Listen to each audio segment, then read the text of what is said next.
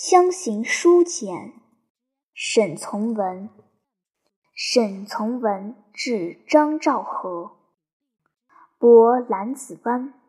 十五日下午七点十分，我的小船已泊定了，地方名兰子湾，专卖兰子的地方。两山翠壁，全是竹子，两岸高处皆有。吊脚楼人家，美丽到使我发呆，并加上远处叠嶂，烟云包裹。这地方真使我得到不少灵感。我平常最会想象好景致，且会描写好景致，但对于当前的一切，却只能做呆儿了。一千种宋元人做桃源图也比不上。我已把晚饭吃过了，吃了一碗饭，三个鸡子，一碗米汤，一段腊干，吃得很舒服，因此写信也从容了些。下午我为四丫头写了个信，我现在点了两支蜡烛为你写信，光抖抖的。好像知道我要写些什么话，有点害羞的神气。我写的是：别说了，我不害羞，烛光可害羞。三三，你看了我很多信了，应当看得出我每个信的心情。我有时写得很乱，也就是心正很乱。譬如现在呢，我心静静的。信也当静静地写下去。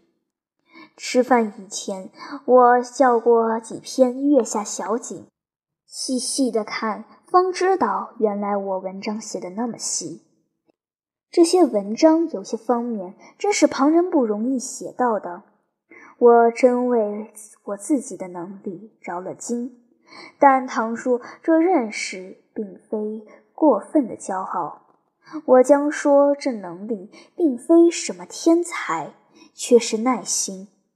我把它写得比别人认真，因此也有比别人好些的。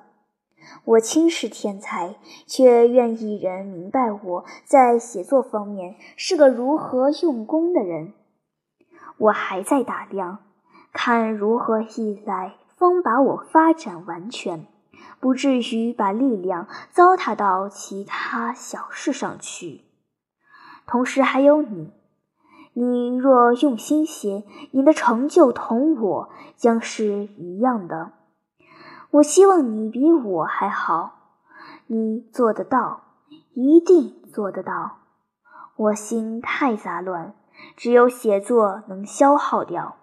你单纯统一，比我强。你接到这信，一定先六七天就接到我的电报。我的电一定将使你为难。我知道家中并无什么钱，上海那百块钱送来了，家中这个月就处处要钱用。你一定又得为我借债，一定又得出面借债。想起这些事，我很不安。我记起了你给我那两百块钱，钱被九九拿去做学费了，你却两手空空的在青岛同我蹲下去。结婚时又用了你那么多钱，我们两人本来不应当分什么了的，但想起用了那么多钱，三三到冬天来还得穿那件到人家吃茶时不敢脱下的大衣，你想我怎么好过？三三，我这时还想起许多次得罪你的地方，我眼睛是湿的、模糊了的，我觉得很对不起你，我的人。倘若这时节我在你身边，你会明白我如何爱你。想起你种种好处，我自己便软弱了。我先前不是说过吗？你生了我的气时，我便知道我如何爱你。现在你并不生我的气，现在你一定也正想着远远的一个人。我眼泪湿湿的想着你一切的过去。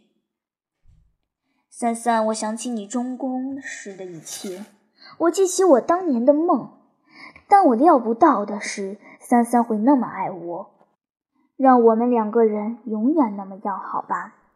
我回来时再不会与你生气面壁了。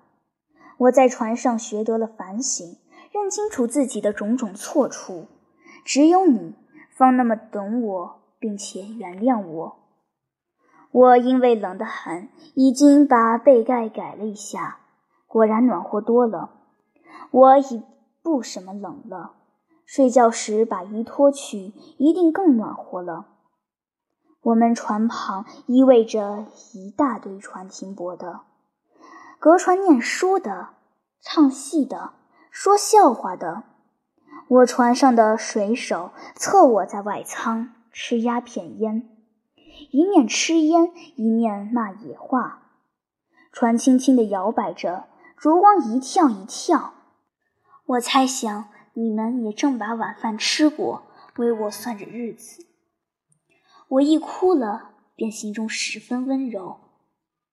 我还有五天在这小船上，至少得四天。明天我预备做事了。我希望到了家中就可以看见我那篇论海派的文章，因为这是你编的。我盼望梦里见你的微笑。十五下。三三船旁拢了一只麻洋船，一个人在我那地方口音说话，我真想喊他一声。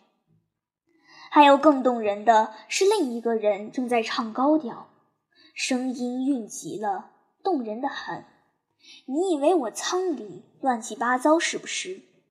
我不许你那么猜，正相反，我的舱中太干净了。一切皆放光，一切并且极有秩序，是小船上规矩。明天若有太阳，我当为这小仓照个相寄给你。照片因天气不好，还不开始用它。只是今天到柳林岔时，景致太美，便不问光线如何，在船头照了一张。我听到隔船那同乡，果能果条牙哉，果才蠢呢。我真想问问他是哪儿那的人。三三乡音还不动人，还有小孩的哭声，这小孩子一定也是果囊人的，哭的声音也有地方性，有强烈个性。